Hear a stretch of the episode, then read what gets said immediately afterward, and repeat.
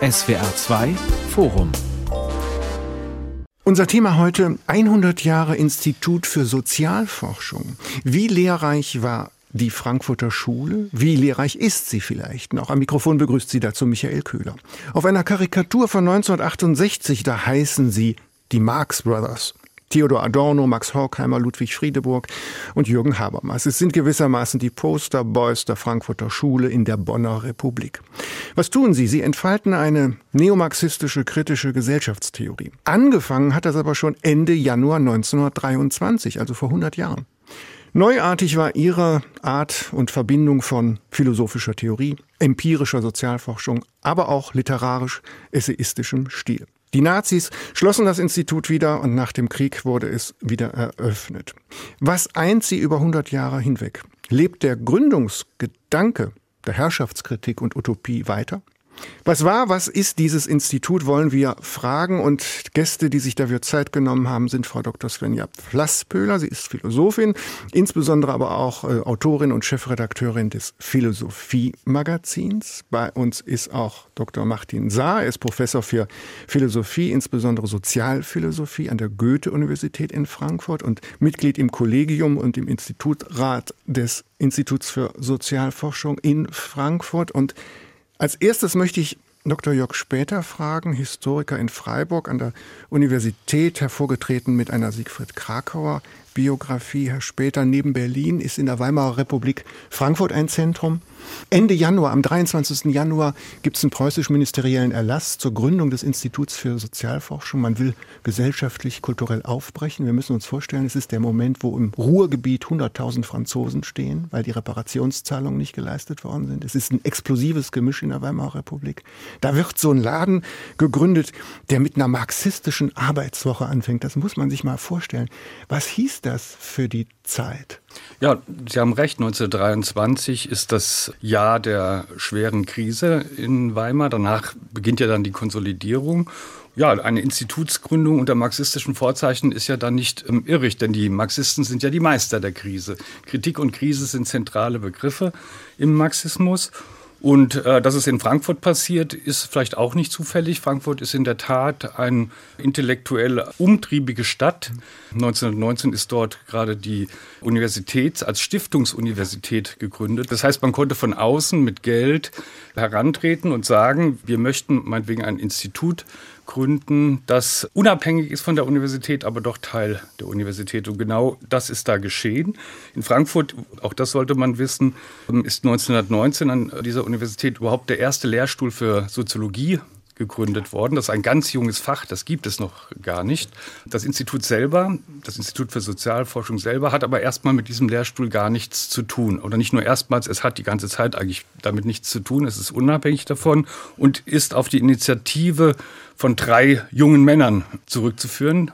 Felix Weil zum einen, zum zweiten Friedrich Pollock und zum dritten Max Horkheimer. Ein Satz, Felix Weil ist heute fast unbekannt, ein deutsch-jüdisch-argentinischer Kapitalistensohn, der dafür Geld gibt, ja? Ja, also nicht er gibt das Geld, sondern sein Vater. Also man, man kann sicher sagen, Krise hin, Krise her, umtriebige Stadt, Umstände, Zeitgeist oder was auch immer, ohne dass Felix Weil seinen Vater dazu überredet hätte, er gibt Geld für ein marxistisches Institut, wäre das Institut natürlich nicht zustande gekommen. Und Felix Weil ist eigentlich der Stifter, bleibt aber die ganze Zeit in der Geschichte, obwohl er selber als Wissenschaftler arbeitet, am Rande des Institutes. In den Blickpunkt treten dann die anderen beiden, Friedrich Pollock und Max Horkheimer. Was alle drei gemeinsam haben, ist, dass sie Söhne von Unternehmern sind, dass sie alle drei jüdischer Herkunft sind und dass sie alle drei aus der rätekommunistischen Bewegung kommen. Und ich glaube, in diesem Geist muss man auch die Institutsgründung verstehen. Die Revolutionsphase, die Unruhephase sind an ihr Ende gekommen. Es ist klar, dass es mit der rätekommunistischen Idee nicht geklappt hat in Deutschland. Und dieses Institut steht eben auch vor dem Hintergrund, dass der eigene Zusammenhang, aus dem man kommt, nämlich der marxistische, historisch-materialistische, auch sich in einer Krise befindet. Auch die Revolution in Russland, die zwar erfolgreich war, läuft ja ganz anders, als die Frankfurter sich das vorgestellt haben. Und nun wird dieses Institut gerade deshalb gegründet, um zu erfahren oder herauszubekommen, warum eigentlich diese Krisentendenzen des Kapitalismus nicht zum Zusammenbruch geführt hat, warum es nicht die Revolution gegeben hat, die man erhofft hat, was zu tun ist im, im Bereich der Theorie und der Philosophie, um den Marxismus und den historischen Materialismus zu erneuern. Ich bin Ihnen sehr dankbar für diese Hinweise, denn letzter Satz zu diesem Krisenjahr 23, es ist das Jahr der Hyperinflation, der Massenarbeitslosigkeit, der Hungerkrawalle im Ruhrgebiet. Das wäre eine eigene Sendung, das könnte man vertiefen, weil ich immer in dem falschen Glauben war, das geht erst in den 30ern los, Herr Saar. 1937 ne? hält Max Horkheimer einen berühmten Aufsatz bei der Antrittsrede bei der Leitung des Instituts für Sozialforschung über traditionelle und kritische Theorie. Haben die ein Programm am Anfang oder, oder eben nicht? Sie haben letztes Jahr einen sehr schönen Artikel geschrieben, wo Sie da auch nochmal zurückblicken. Ich sag's mal sehr salopp, am Anfang ist das doch ein ziemlich heterogener Haufen, oder? Ja, das ist richtig und es ist interessant, dass Sie sofort auf den Aufsatz von 37 verweisen, der auch schon eigentlich nochmal eine spätere Etappe ist. Die Rede zur Übernahme des Direktorats des Instituts und des Lehrstuhls für Sozialphilosophie ist von 1931. Ja. Im Prinzip ist sehr viel, was wir heute verbinden, auch mit der Erbschaft und dem Weiterleben dieses Institutszusammenhangs verbunden mit diesem späteren Aufsatz über traditionelle und kritische Theorie. Dort wird auch diese Begriffswendung, kritische Theorie zum ersten Mal, könnte man sagen, terminologisch geprägt. Das spielte vorher überhaupt keine Rolle. Und auch in der Etappe davor, 1931, als Max Horkheimer relativ überraschend den Direktorenposten übernehmen muss, weil der Gründungsdirektor, der austromarxistische Jurist Karl Grünberg, überraschend gestorben war, ist von dem Wort kritische Theorie noch gar keine Rede, sondern dort geht es darum, dass Horkheimer jetzt auch in leichter Absetzung zu den allerersten Jahren des Instituts sich gar nicht präsentiert als der Leiter eines Instituts, das sich in erster Linie der Unterstützung, sagen wir mal, der Geschichtsschreibung und Dokumentation der Klassenkämpfe und der Arbeiterbewegung präsentiert. Das hatte Grünberg getan in mhm. den ersten Jahren, sondern er behauptet jetzt, dieses Institut ist der Ort für einen neuen Typ sozialwissenschaftlich kooperativer Forschung und im Rückblick verbinden wir sehr viel mit dem, wofür das Institut steht, eigentlich mit dieser Programmatik. Das heißt, für uns sind diese ersten Jahre auch so wissenschaftshistorisch eigentlich ganz oft gar nicht mehr so präsent ja. und fast unsichtbar geworden, obwohl auch da ziemlich interessante Sachen stattfanden. Zum Beispiel unter anderem die Gründung und auch das Anschieben der ersten historisch-kritischen Marx-Engels-Ausgabe mit sowjetischer ja, Unterstützung ich so und Finanzierung. frech gesagt heterogener Haufen. Ne? Siegfried ja, Krakauer, Feuilletonist, äh, Zeitungsredakteur bei der Frankfurter Zeitung, Psychologen, da sind jede Menge äh, bunte Vögel unterwegs, sag ich mal etwas salopp. Frau Flassbühler, danke für Ihre Geduld bis hierhin. Sie sind Publizistin, hm, geben das Philosophiemagazin heraus. Immer wieder kommen auch diese sogenannten Frankfurter bei Ihnen prominent vor, auch in der jetzigen Ausgabe. Walter Benjamin ist da groß drin. Was ist das für ein Stil, wenn Sie selber als Autorin und Publizistin drauf gucken? Das ist ja doch ein neuer Ton, der da etabliert wird, oder?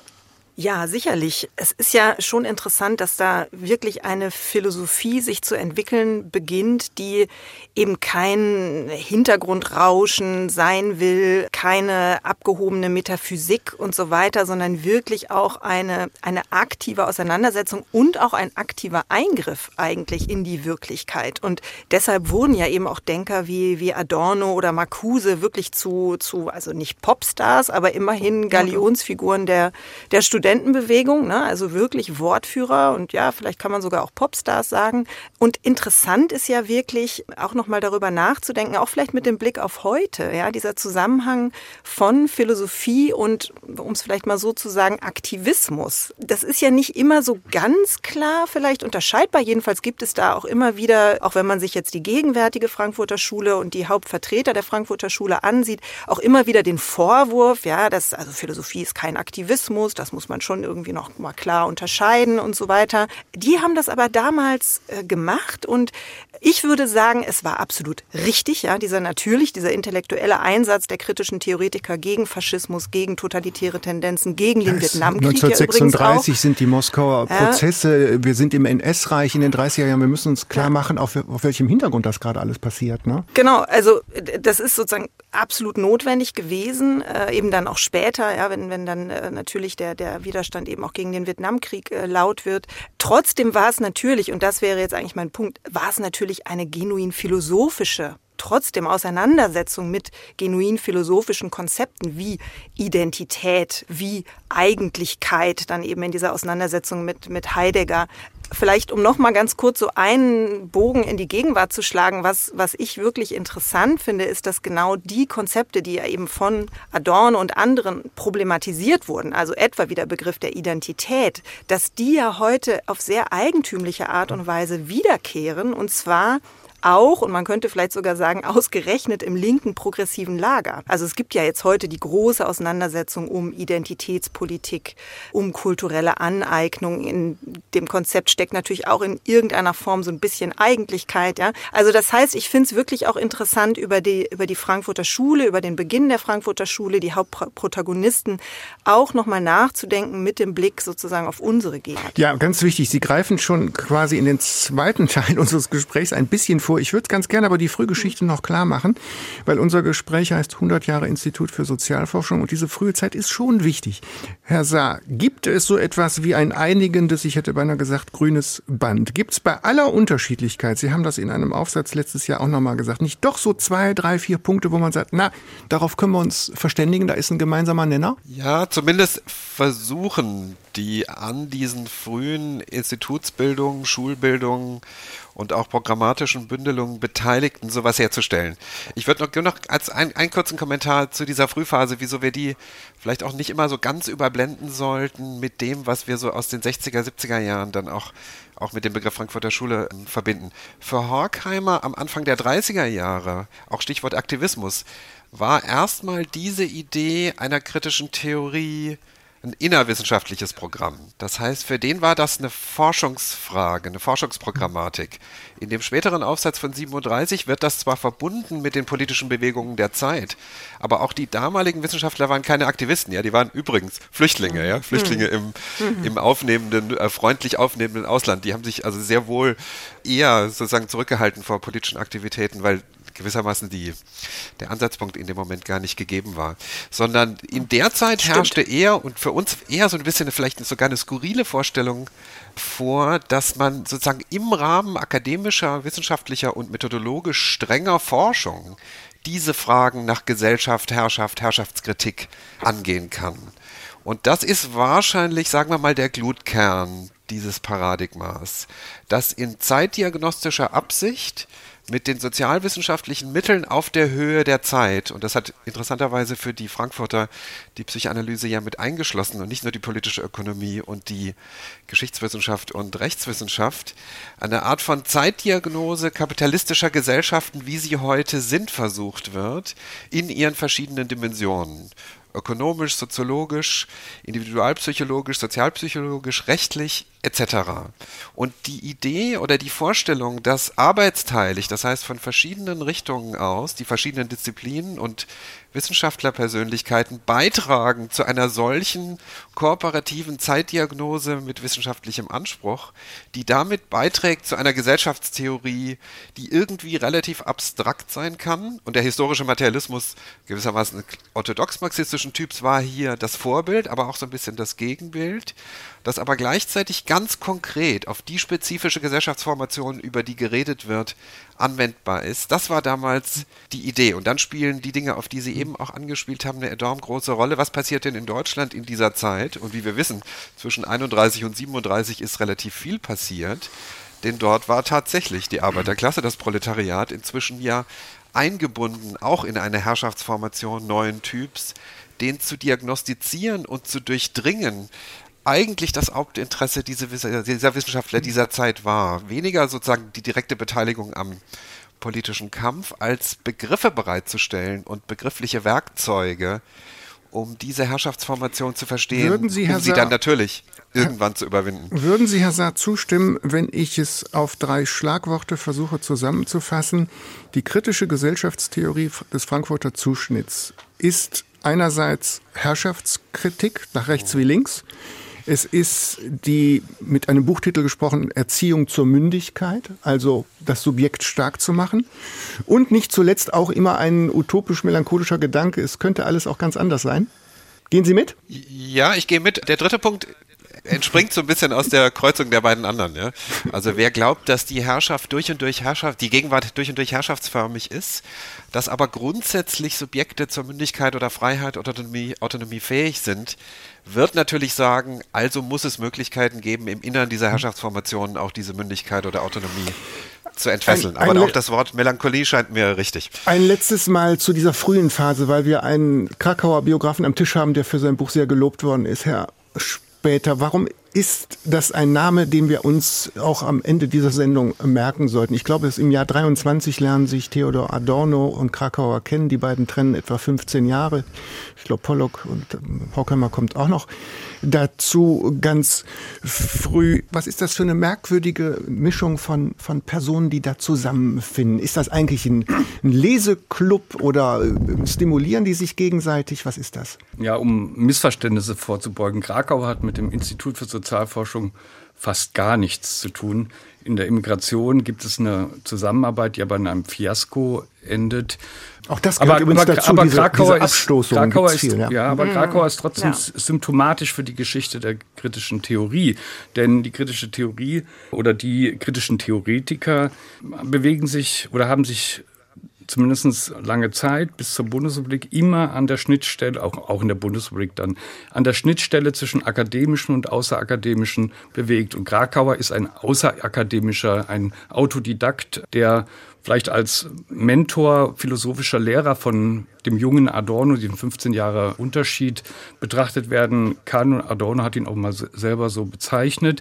Und Krakauer ist ein, ein Typ wie Walter Benjamin, wie Ernst Bloch, das sind alles Leute, die nicht an der Universität sind. Das sind Sozialphilosophen, die unter eigenem Segel fahren, die trotzdem von, von der gedanklichen Anlage sehr viel mit dem zu tun haben, was am Institut gemacht wurde. Und Adorno, wie gesagt, gehört zu diesen Leuten zu, kommt selber von außen, erst 1930 in die Institutsnähe. Er ist ja noch blutjung, ne? Ja, er ist so viel jünger als die anderen, auch als Horkheimer, mit dem er befreundet ist und über den er wahrscheinlich wahrscheinlich erst nach seinem Direktorat dann dazu stößt. Aber es ist eben symptomatisch und ich denke auch darüber, was wir eben gesprochen haben, konstitutiv für kritische Theorie ist immer, dass es der Versuch ist, politische Erfahrungen in Theorie zu übersetzen, in Gesellschaftstheorie zu übersetzen und überhaupt die Annahme, dass in der Gesellschaft sozusagen der Schlüssel zum Verständnis der Welt und der Wirklichkeit liegt und nicht im, im Sein oder in irgendwelchen anderen Gedankengebäuden. Das wird, Frau Flassbühler, Sie haben es eben so gesagt, ich mache kein Geheimnis draus, Sie sind wahrscheinlich die Jüngste in unserer Runde. So in den 50er Jahren wird Minima Moralia zu so einem äh, intellektuellen Bestseller. Ne? Man zitiert das so, wie man vielleicht früher, weiß ich nicht, Goethe oder Hölderlin zitiert hat. Heute sind das vielleicht so, so, so T-Shirt-Sprüche. Ne? Es gibt kein richtiges Leben im Falschen oder sowas. Manchmal wird das dann auch verballhornt. Ähm, ein gewisser melancholisch-literarischer Ton ist da drin. Sie, ich habe eben eingangs gesagt, Sie publizieren das auch immer wieder, weil das kulturdiagnostische Potenzial, das ist unabgegolten. Ne? Das gilt nach wie vor. Ja, sicherlich. Also ich wollte auch noch so ein paar Sachen noch mal jetzt ergänzen, weil mir äh, doch ein, die ein, zwei, drei Punkte wichtig sind. Also zum einen noch mal zum Verhältnis von kritischer Theorie zur Utopie, weil Sie gerade mit Herrn Saar darüber gesprochen hatten.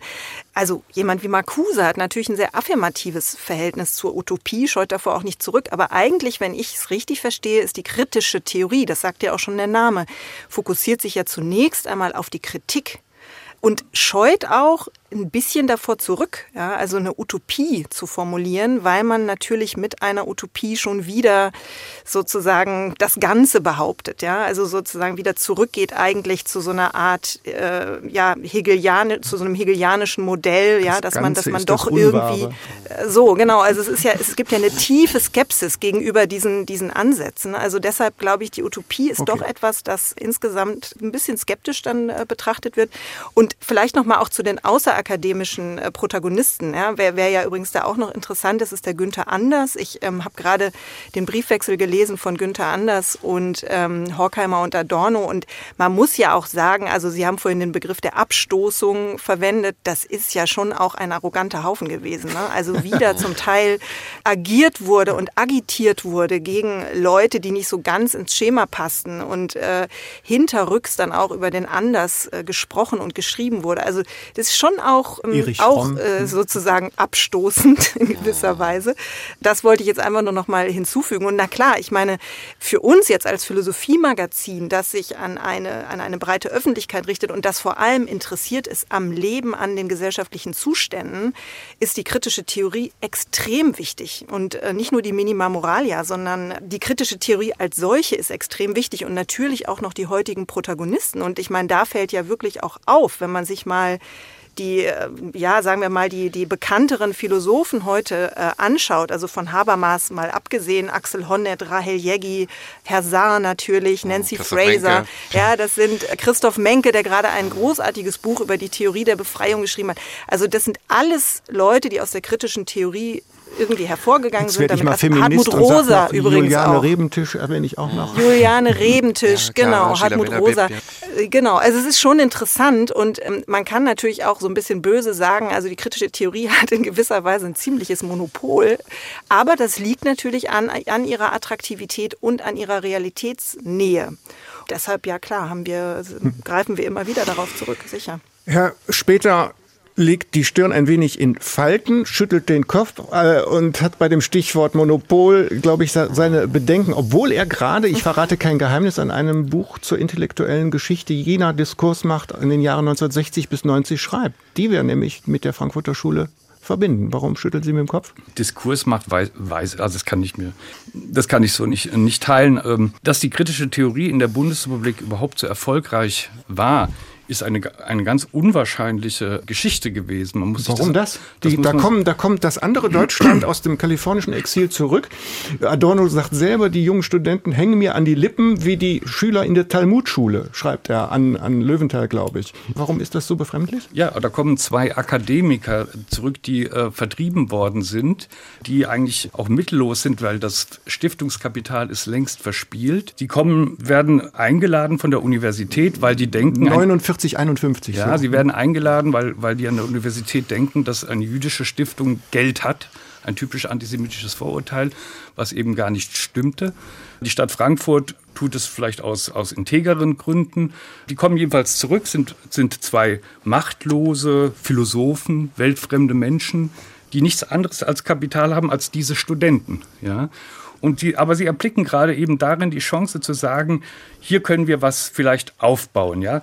Sie sitzen auf, auch das muss man sehen, auf sogenannten Wiedergutmachungslehrstühlen. Das heißt, Adorno sicher nicht, den kein Mensch kannte, Horkheimer vielleicht, hätten nie im Leben in der Bundesrepublik einen philosophischen Lehrstuhl irgendwo bekommen, weil sie nicht als satisfaktionsfähig galten, weil sie eine Art von Philosophie vertreten haben, die in der akademischen Philosophie nicht vorgesehen war in dieser Zeit. Da waren ganz andere Strömungen maßgeblich. So, sie kommen jetzt nach Frankfurt, bauen dieses Kollektiv mit, mit wesentlich weniger Geld, dieses Institut wieder auf, haben dann auch das, kommen in die günstige Situation, dass das Fach Soziologie neu konstituiert wird und es eine sowas wie empirische Sozialforschung in der Bundesrepublik ähm, so nicht gab oder in Deutschland nicht gab. Nehmen wir mal die Rassehygiene der Nazis weg. Sie haben in den USA empirische Sozialforschung gelernt, haben sich damit beschäftigt, haben sie auch kritisiert, ähm, aber haben bestimmte Dinge dort mitgenommen, die andere in der Bundesrepublik nicht haben. Dann ist Frankfurt, auch das muss man sehen, eine ganz profane Geschichte. 1955 mit Berlin zusammen die erste Universität, die sowas wie einen Diplomstudiengang für Soziologie einrichtet. Auch das gab es bis dahin gar nicht. Deshalb alle, die in Frankfurt Diplom in Soziologie machen wollten, mussten durch das Institut hindurch. Ja. Dann ist es so, dass, dass das Institut, auch das, glaube ich, sollte man in Betracht ziehen, sich von Anfang an dem Re-Education Projekt der Amerikaner verschrieben hat. Also die erste Studie über das Gruppenexperiment ist ein ganz klares Re-Education-Projekt. Dann profitiert jemand wie Adorno von dem, was Habermas Strukturwandel der Öffentlichkeit genannt hat. Seine Habilitationsschrift von 1962? Ja, genau. Und Adorno ist, ist eigentlich der Meister dieser, dieser Öffentlichkeit. Ähm, er, er geht gerne ins Radio. Ähm, er ist Empfehle ich jedem, die Radiovorträge ja, von Adorno. Er ist derjenige Wissenschaftler und Intellektuelle, den man in den 60er pathetisch. Jahren am meisten, am meisten hören kann. Er ist überhaupt auch an der Universität langsam ein Event. Der Kritiker ja. der Massenkultur ist dauernd im Radio, ne? Ja, aber man, ja. ja, Widersprüchlichkeiten, glaube ich, hätten Adorno jetzt da nicht so ähm, erschüttert. Aber er ist jedenfalls der, der, der ein, ein Meister ist in, in diesen Präsentationsformen, auch was seine Vorlesungen angeht. Die werden ein Event in Frankfurt, die ganze Stadt geht dahin. Und vor allen Dingen die Jungen, die Jugend, die nächste Generation, die hängt an seinen Lippen, wie Sie das gesagt haben. Ein späterer Außenminister hat 1968, habe was unter Adorno gehört, ein abgebrochener Soziologiestudent mit Namen Joschka Fischer. Ne? Ja, genau, der hat den auch mal gehört. Da waren viele, also alle sind da hingegangen in den 60er Jahren. Und für, äh, für diese jüngere Generation, deren Eltern meistens Nazis waren und nicht darüber gesprochen haben, wurde Adorno zu einer moralischen Autorität, einer Art Ersatzvater, wo man eine Traumatherapie in philosophischem Medium durcharbeiten oder durchleben konnte. Ja? Das sind alles Faktoren, Strukturwandel der Öffentlichkeit, äh, Re-Education, Generationswechsel, die da zu einer Konstellation, einer einmaligen Situation geführt haben, dass diese beiden, vor allen Dingen Adorno, Sozialphilosophen auf einmal im Brennpunkt des öffentlichen Interesses standen, eine, mit einer Bewegung identifiziert wurden, nämlich die Studentenprotestbewegung, bevor es dann zum Drama kam und zum Zusammenbruch. Und dann kommen die 70er, 80er Jahre, die ich jetzt gerade erforsche. Und da kann man nicht davon sprechen, dass, oder das ist eigentlich der Abbau der Diskursmacht. Ja? Sagte gerade Jörg später in unserem SWR2-Forum über 100 Jahre Institut für Sozialforschung, wie lehrreich ist, wie lehrreich war die Frankfurter Schule. Bei uns ist auch Svenja Flasspöhler, Chefredakteurin des Philosophie-Magazins. Und äh, warm läuft sich gerade Martin Saar, Professor für Sozialphilosophie. Wir waren bei dem Punkt, lieber Herr Herr Saar. Die Remigranten kommen zurück, sie brechen das Schweigen, sie analysieren den autoritären Charakter. Vor drei Jahren ist ein altes Buch von Adorno, ein alter Vortrag von, glaube ich, 67 über den neuen Rechtsradikalismus wieder aufgelegt worden. Da, teilweise sind, ist das ja Literatur, wo man meint, äh, es gibt nichts Aktuelleres zu lesen gerade, oder? Das stimmt. Und das war ja auch, der Sokamp Verlag hat sich gefreut, ein richtiger Bestseller obwohl es eigentlich nichts anderes war als eine Auskopplung aus einem umfangreicheren Band mit kleineren Schriften, die neu aufgelegt wurden. Aber es stimmt, Adorno und auch die anderen Frankfurter und Frau Flassbüller hat es ja schon erwähnt, Benjamin, die Texte aus den frühen 20er Jahren haben auch was unglaublich Aktuelles, Aktualisierungsfähiges. Das ist zum Teil schon atemberaubend. Ich würde aber in Bezug auf den Adorno-Text auch sagen, da gab es einen Oberflächenwiedererkennungseffekt. Aha, das ist ja hier wie bei der AfD oder bei unseren neuen rechtsradikalen Bewegungen. Es gab aber in diesem Text auch ziemlich viel Zeitkolorit, den man, glaube ich, ganz schwer auch jetzt nur tatsächlich wieder, äh, jetzt sagen wir mal, sozialwissenschaftlich aktualisieren könnte. Und das ist aber ja überhaupt kein Problem, weil ich glaube, was uns fasziniert an diesen Texten ist eher der Zugriff, die Perspektive. Das sind gar nicht so unbedingt die einzelnen Thesen. Jetzt in den Studien zum autoritären Charakter mag das ein bisschen anders sein. Da würden auch viele heute so aus sozialpsychologischer Perspektive sagen, da ist auch die Methodologie noch interessant und vielleicht sogar weiterführbar. Aber vieles, was damals zeitdiagnostisch behauptet wurde, war natürlich zeitgebunden und auf damalige Phänomene und damaligen Wissensstand bezogen. Und wir sehen auch, also Re-Education, das Wort ist ja schon gefallen, Erziehung zur Mündigkeit ist hier das wichtigste Stichwort aus den pädagogischen Schriften Adornos. Hier gibt es tatsächlich den Versuch, öffentliches Aufklären auch mit wissenschaftlichen Mitteln zum Teil des öffentlichen Diskurses zu machen und nicht nur gewissermaßen feuilletonistisch zu kommentieren, sondern mitzuarbeiten an der Gestaltung und an der Erziehung einer demokratischen und pluralistischen Gesellschaft. Und das, und das passt doch prima alle diese Schriften. Prima in unsere Zeit, Frau Flassbüller. Jetzt ist der Moment, äh, endlich äh, den Wechsel einzulösen und Ihren Wunsch nach Vergegenwärtigung mal stark zu machen. Wenn wir denn sagen, dass wir in demokratiefeindlichen zum Teil Zeiten leben, der Verfassungsbericht hat das ja gerade bestätigt. Und wenn da eine Schule ist, die angetreten war, ich benutze ein Wort von Martin Saar, zur Herrschaftsabwehr und zur Analyse von Machtstrukturen und modern würde man vielleicht sagen zum Empowerment oder dazu aufruft, wie heißt das so schön, angstfrei anders sein zu dürfen, dann sind wir doch in unseren gegenwärtigen Debatten. Es gibt aber ein paar blinde Flecke, ne, so Postkolonialismus und solche Dinge. Wo, wo könnte man Ihrer Meinung nach prima anknüpfen?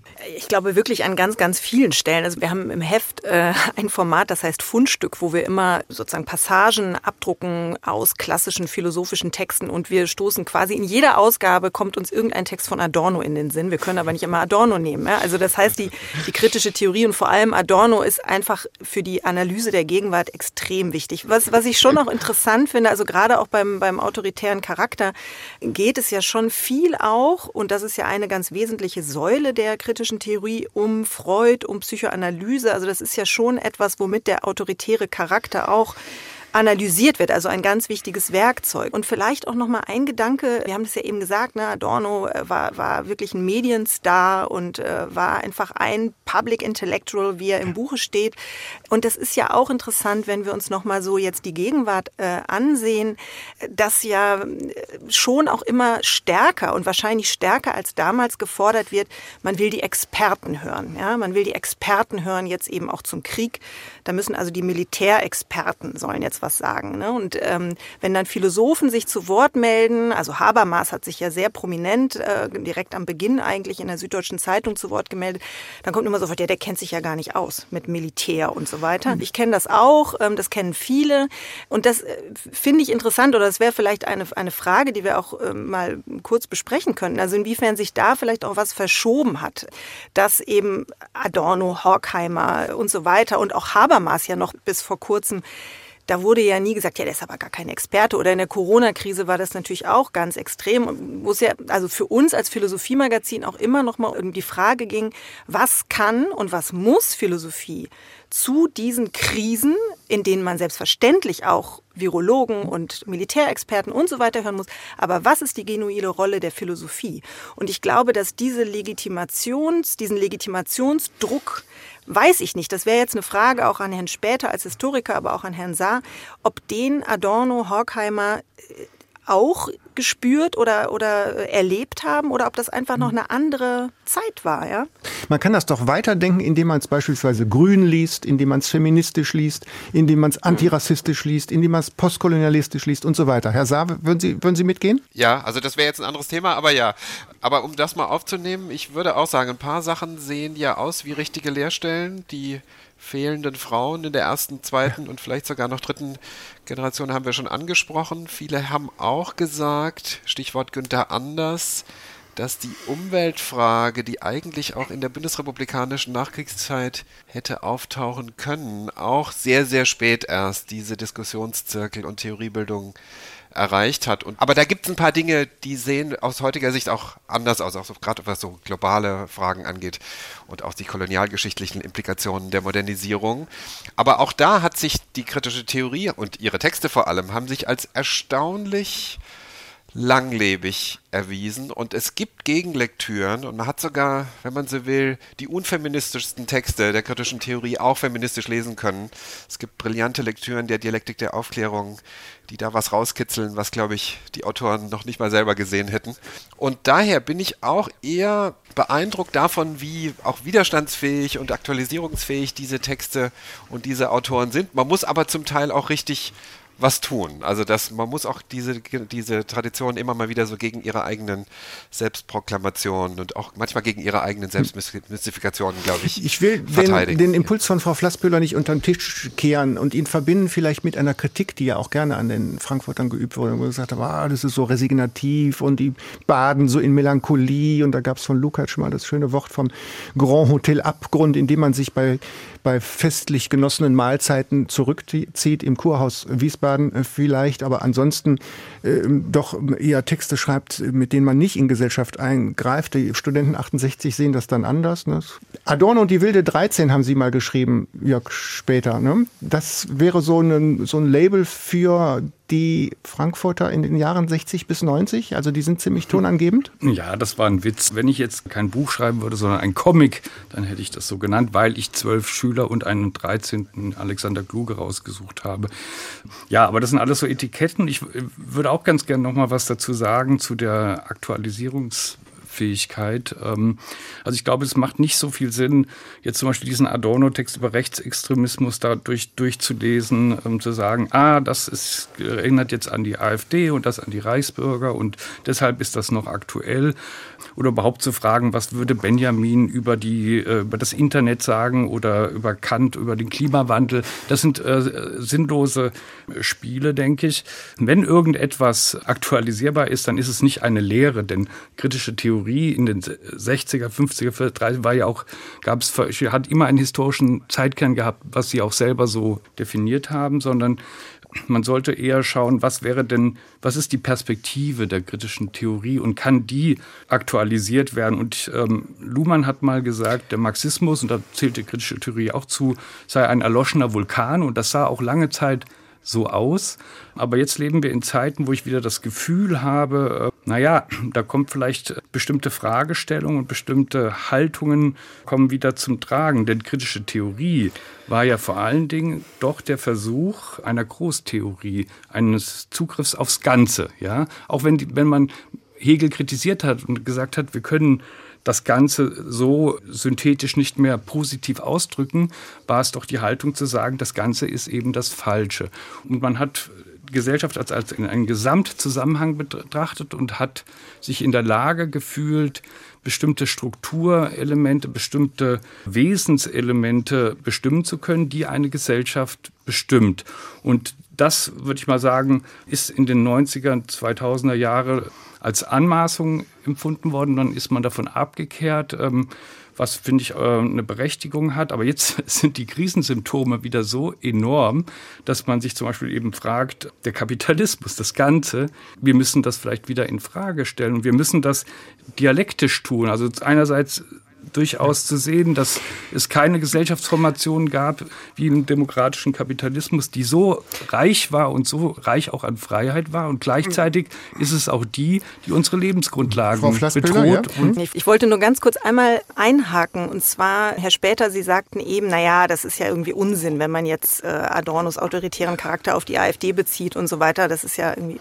Und das sehe ich schon ganz anders. Also natürlich ist es nicht wahnsinnig fruchtbar, sich zu fragen, was Kant wohl zur Klimakrise gesagt hätte. Also wir wissen nicht, was er gesagt hätte. Aber wenn wir uns zum Beispiel jetzt auch die zentralen Konzepte der Frankfurter Schule ansehen, und dazu gehört ja zum Beispiel auch die Naturbeherrschung, dann ist es natürlich wahnsinnig fruchtbar, diese Begriffe, diese Konzepte auch auf so gegenwärtige Phänomene wie die Klimakrise zu beziehen. Und ich glaube, dass, dass das ein, ein wesentliches Element auch ist des zeitgenössischen Denkens, also diese Denker für gegenwärtige Phänomene fruchtbar zu machen und äh, natürlich auch diese historischen Texte nochmal daraufhin zu lesen, was können die uns über meinetwegen auch die AfD sagen. Was können wir davon lernen? Also ich verstehe nicht ganz, warum Sie sagen, das ist Unsinn. Nein, nicht Unsinn. Entschuldigung, habe ich das gesagt? Das wollte ich nicht ja. sagen. sagen dann ja. sage ich dann irgendwann, ja, dieser Text hat hohen aktuell oder hat es eben nicht. Aber was habe ich? Ich wollte nur sagen, wollte stark machen, nicht nach den eins zu eins Inhalten zu schauen, sondern nach der Perspektive und nach der Haltung. Und da denke ich, kann man aus diesem Denkstil, dieser Denkströmung mehr Aktualisierungsgewinn herausschlagen, als wenn ich wirklich die Inhalte Inhalte ähm, versuche, ich versuche das mal anzuwenden. zu übersetzen, weil Martin Saar nicht nur Mitglied des Kollegiums, sondern auch im Institutsrat des äh, Instituts für Sozialforschung, in, ja, des Frankfurter Instituts für Sozialforschung. Ihr Chef Stefan Lessenich hat mir in einem Interview vor kurzem mal gesagt, naja, äh, man soll auch mit der Romantisierung der Märkte vielleicht mal aufhören. Das heißt, den kritischen Gedanken fortzutreiben. Wäre das so ein Kern, den man in die Gegenwart übersetzen kann, Martin Saar? Auf jeden Fall. Und ich finde, Frau Fletzwiller hat völlig recht. Also es ist jetzt nicht so, dass uns diese Texte nichts sagen oder uns nicht inspirieren oder auch nicht helfen. Im Gegenteil. Also wir müssen sie immer wieder lesen und auch in der Lehre, finde ich, tradieren und am Leben erhalten. Aber man kann sie nicht eins zu eins anwenden. Also jede Klar. Generation muss ihre kritische Theorie gewissermaßen selber machen und bauen und konstruieren. Und das wird man machen müssen, auch gegeben die Bedarfe und auch die Ressourcen und die Möglichkeiten und die Gesprächspartner der Gegenwart und natürlich die entsprechenden Phänomene. Aber diese Texte sind enorm reich und inspirierend in den konzeptuellen Bausteinen. Und das IFS heute in Frankfurt und Lessenich als neuer Direktor steht dafür ein, tut dies natürlich undogmatisch. Da wird nicht irgendwas irgendwie verfolgt oder irgendeine Lehre befolgt, die von Adorno, die es ja ohnehin gar nicht so richtig gab. Und als Sozialforscher ist er ohnehin vielleicht auch gar nicht mehr so die aktuellste Bezugsperson, sondern da wird versucht, mit heutigen sozialtheoretischen und sozialwissenschaftlichen Mitteln auf der empirischen Ebene Sinn zu machen aus den Herrschaftsphänomenen unserer Gegenwart. Und Lessenich sagt völlig zu Recht, wie viele, viele andere heute, wahrscheinlich können wir bestimmte Phänomene nur mit einer, wenn er gewissermaßen aktualisierten kapitalismustheoretischen und kapitalismustheoretischen Brille gut verstehen und analysieren und durchdringen. Und auch das ist keine Rückkehr zu irgendwelchen Klassikern oder sich unterwerfen unter Dogmen, die 100 oder sogar inzwischen in Bezug auf Marx ja 160 Jahre alt sind, sondern auch das ist eine Aktualisierung und eine Aneignung und ein Weiterschreiben und ein Fortdenken eines kritischen Impulses, der wahrscheinlich, und auch da sind wir uns in dieser Runde, glaube ich, absolut einig, nichts weniger vordringlich ist als in den 1920er, 30er, 60er, 70er Jahren. Also zum Beispiel sowas wie Ungleichheitsforschung und so weiter, ne? Richtig, ja. Und natürlich die neuen Fronten gesellschaftstheoretischer, gesellschaftspolitischer Auseinandersetzung. Woran und denken das Wort, Sie? Hm? Die ökologische Krise, die identitätspolitischen Fragen sind schon gefallen, die Geschlechterverhältnisse in ihren neuen Konfigurationen und neuen Konnotationen, die Verzahnung von internationalen Ungleichheitsbeziehungen mit den sozialen Verwerfungen innerhalb der reichen oder sogenannten entwickelteren Ländern. Das alles sind natürlich Phänomene, die unsere Zeit bestimmen. Die müssen wir verstehen und, glaube ich, sowas wie kritische Theorie heute betreiben, heißt diese Probleme annehmen, ernst nehmen und durchdringen. Und dazu helfen, glaube ich, einige der Instrumentarien, die diese Tradition bereitgestellt hat. Aber auch die muss man wie eine gute Waffe immer wieder auch mal schärfen und neu ausrichten. Paulus hätte gesagt, mit den Waffen des Lichts. Jörg später, bitte. Ja. Ob, ich möchte noch was zu den Konjunkturen der kritischen Theorie sagen. Ob sie reüssiert oder ob sie eine Delle hat, wahrgenommen wird oder mächtig wird, hängt ja weniger davon ab, das sieht man in der Geschichte, ob die einzelnen kritischen Theoretiker innovativ sind oder ob sie fleißig sind, ob äh, ein gutes Konzept da ist oder nicht, sondern es hängt von den Kontexten ab. Die kritische Theorie tritt in einem bestimmten Moment auf, nämlich in einer Krisenphase in Weimar. Und sie ist in der Bundesrepublik erfolgreich, weil, die, weil der gesellschaftliche Wandel das begünstigt. Und sie wird dann erfolgreich sein, wenn es irgendetwas Außerakademisches gibt, was die Nachfrage wieder erhöhen wird. Und das könnte in der Tat im Moment mit äh, in dieser krisenhaften Zeit der Fall sein. Und dann ist es natürlich gut, wenn, wenn das Institut für Sozialforschung mit Stefan Lessenich jemanden hat, der wirklich öffentlich auftritt, linke Positionen vertritt und, äh, und sich diese Erbschaft als Kapital begreift, aber sagt, äh, wir müssen neue sozialwissenschaftliche Wege gehen und wir müssen uns in bestimmten Debatten, die nicht mehr die alten Debatten sind, einmischen und ähm, ja und an einer neuen Theorie arbeiten. Frau Darf ich was sagen? Genau, also da sind wir ja noch mal wieder bei der Rolle eben auch von von Philosophie heute. Ne? Also ich, das würde ja eben bedeuten, dass man wirklich Stefan Lessenich als Direktor des Instituts für Sozialforschung wirklich einlädt eben in öffentliche Debatten, in Talkshows und so weiter. Und es ist ja schon interessant eben sich zu fragen, ja passiert das? Kann das passieren? Was genau wäre dann da seine Rolle? Ja, inwiefern hat sich eben auch, und da sind wir wieder beim Strukturwandel der Öffentlichkeit, also inwiefern hat sich die Öffentlichkeit eben auch wirklich verändert? Inwiefern haben sich Formationen verändert, Bezugspunkte verändert? Und äh, ich glaube schon, dass wir einfach heute stärker als damals wirklich in so einer Art Expertokratie äh, leben, wo eben so Allrounder wie Adorno, Sie haben es ja vorhin auch gesagt, der zielt wirklich aufs Ganze. Ja, das ist ein ganzheitlicher Blick Blick, der da, der da eine Rolle spielt, es vermutlich schwerer haben als, als damals in den, in den 60er, 70er Jahren. Bitte schön, Herr Saar. Ja. Ich finde, der Platz in der Öffentlichkeit ist doch da. Wenn wir jetzt nur mal auf die Soziologen gucken, und das sollten wir ja, wenn wir über Stefan Lesse nicht reden. Streeck, Becker, Nassé, Rosa, Paula Villa, Sabine Haag, die sind in der Öffentlichkeit. Das sind prominente Soziologinnen und Soziologen der Gegenwart und die sind wie Lesse nicht im Diskurs. Sie sind vielleicht nicht in den ganz, ganz großen Talkshows. Das würde ich auch sagen. Und vielleicht ist auch das eine Partialöffentlichkeit. Aber ich finde, die bundesrepublikanische, sehr plurale Öffentlichkeit hat eigentlich Platz auch für diese halb generalistischen, halb zeitdiagnostischen Interventionen und lässt sich, glaube ich, auch das ab und zu mal vorerklären und vorkommentieren aus diesen Kontexten. Da bin ich jetzt, glaube ich, viel weniger pessimistisch, als es bei Ihnen vorher Ja, ich, da muss ich mich jetzt auch nochmal korrigieren. Also ich mache ja selber das Philosophiefestival mhm. in, in Köln, die Phil Cologne. Da haben wir natürlich all diese Namen, die Sie jetzt genannt haben, immer auch da. Und das ist eine mhm. Öffentlichkeit. Ich will damit auch nicht sagen, die sind nicht in der Öffentlichkeit und das ist alles Cancel Culture. Und das ist natürlich völliger Blödsinn. Ja, ich meine jetzt eher, ich meine tatsächlich eher wirklich die großen Talkshows, ja, so Anne Will und so weiter. Da weiß ich eben nicht, ja, ob dann so ein Stefan Lesse nicht dahin, also ich habe ihn zumindest dort noch nie gesehen. In diesem SWR2-Forum über 100 Jahre Institut für Sozialforschung, wie lehrreich ist, wie lehrreich war die Frankfurter Schule, wie lässt sich das weiterdenken, haben teilgenommen. Zuletzt hat gesprochen gesprochen, Martin Saar, Sozialphilosoph an der Universität in Frankfurt am Main, Professor dort, Dr. Svenja Flasspöhler, die Chefredakteurin des Philosophiemagazins war bei uns und nicht zuletzt Dr. Jörg Später, Historiker in Freiburg, der an einer Geschichte dieser Denkschule in der Bundesrepublik zwischen 1960 und 90 arbeitet und durch die Sendung führte bis hierhin Michael Köhler. Ich danke Ihnen. Bis zum nächsten Mal.